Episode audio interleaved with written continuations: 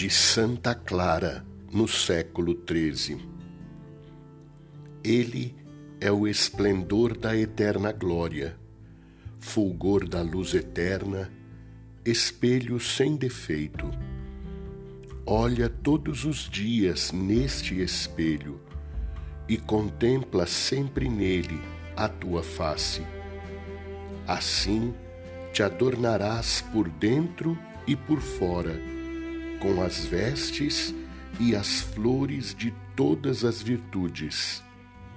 Neste espelho refulgem a ditosa pobreza, a santa humildade e a indizível caridade, como poderás contemplar pela graça de Deus.